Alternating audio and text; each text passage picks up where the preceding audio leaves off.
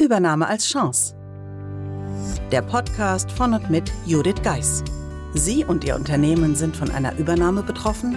Dann sind Sie hier genau richtig. Judith Geis, die Expertin für US-amerikanische Übernahmen im deutschsprachigen Raum, teilt mit Ihnen wertvolle Tipps und Tricks und zeigt Ihnen, wie Sie diese Veränderung für sich und Ihr Unternehmen nutzen können. Ganz nach dem Motto: Take the Chance. Hallo und herzlich willkommen zur heutigen Episode des Übernahme als Chance Podcasts. Ich freue mich, dass Sie wieder reinhören. Sollten Sie schon öfters reingehört haben, freue ich mich natürlich, wenn Sie den Podcast auch über Apple Podcast oder über einen anderen Podcast-Player bewerten würden. Wozu sind diese Bewertungen wichtig? Ja, sie sind schlicht und ergreifend wichtig, dass potenzielle Hörer auf den Podcast aufmerksam werden und sie dadurch finden, was sie hoffentlich in der Zeit einer Übernahme brauchen. Daher danke ich Ihnen schon vorab, wenn Sie mir eine Rezension hinterlassen. Für alle, die neu eingeschaltet haben, mein Name ist Judith Geis und ich bin die Inhaberin von The Bridge Consulting and Training und ich freue mich, dass Sie den Weg in den Podcast gefunden haben. Ich hoffe, Sie bekommen viele Impulse, die Sie nach einer Übernahme begleiten und somit auch unterstützen. Aber nun zum heutigen Thema. Ich hatte ja letzte Woche den Mitschnitt mit meinem geschätzten Kollegen Bernd Zieten mit Ihnen geteilt. Für die, die die Episode noch nicht gehört haben, einfach im Podcast-Player die letzte Episode auswählen. Dort habe ich schon erste Blicke hinter die Kulissen mit Bernd geteilt und damit mit Ihnen, liebe Hörerinnen und Hörer. Heute möchte ich daran anknüpfen und zwar mit einem weiteren Blick hinter die Kulissen oder Blick in ein Projekt. Vorab sei gesagt, auch wenn ehemalige Kunden zuhören, auch wenn es sich so anhört, als ob es um sie geht, es ist fast in all meinen Projekten dasselbe nämlich der Unglaube, dass eine Deadline keine Deadline wäre. Aber lassen Sie mich erzählen an einem Beispiel, wie sich das äußerte. Ich habe ein Unternehmen betreut nach einer Übernahme. Welche Überraschung. Und in diesem Zusammenhang war zum Jahreswechsel der Jahresabschluss natürlich angesagt.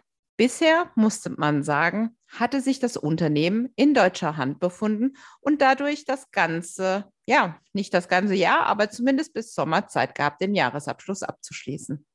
Im Vorjahr wurde der Kunde jedoch gekauft und so standen die Zeichen darauf, schneller Jahresabschluss. Ja, was muss man dazu sagen, damit Sie ja sich nicht wundern? Ja, daneben, dass wir den Jahresabschluss bis zum Ende Januar erbringen mussten, stand dann die Wirtschaftsprüfung in der zweiten Februarwoche an. Innerhalb dieser Woche terminierte ich ein Gespräch, was üblicherweise während des Jahresabschlussaudits passiert, zwischen dem CFO, dem Geschäftsführer und dem Wirtschaftsprüfer. Im Rahmen dieses Gesprächs wiederholten wir nochmal deutlich, dass die Prüfung die Woche drauf am Freitag beendet sein sollte. In dem Moment sahen wir alle, wie dem Wirtschaftsprüfer das Gesicht entglitt. Denn er hatte diese Deadline, die wir am Jahresanfang festgelegt und fixiert hatten, gar nicht als solche wahrgenommen. Denn er dachte wohl, dass er doch noch mehr Zeit bekommt, wenn er mit der Prüfung nicht wie geplant vorankommt. Ja, leider musste in diesem Fall der Wirtschaftsprüfer lernen, dass eine Deadline eine Deadline ist. Okay, ich gebe zu, ich habe ihn noch bis den Montag drauf gegeben. Aber letztendlich mussten wir die Bücher dann endgültig schließen. Warum? Weil natürlich der Konzernabschluss anstand, weil wir die Zahlen final abgeben mussten und schlicht und ergreifend, weil es die Planung war. Daher den Tipp von mir an Sie. Denken Sie dran, dass der andere vielleicht anders auf Dinge schaut. Und wenn Sie beispielsweise eine Deadline vorgeben, dies nicht als so fest oder fix ansieht. Ich war selbst verwundert, dass meine deutliche Planung nicht ganz so angekommen ist. Am Ende gab es ein Happy End, aber natürlich war es ein Missverständnis, was so vielleicht hätte vermieden werden können. Ich hoffe, Sie konnten aus dieser Episode hinter den Kulissen etwas mitnehmen und ich wünsche Ihnen einen wunderschönen Tag und freue mich natürlich, wenn Sie beim nächsten Mal wieder einschalten. Ihre Judith Geist.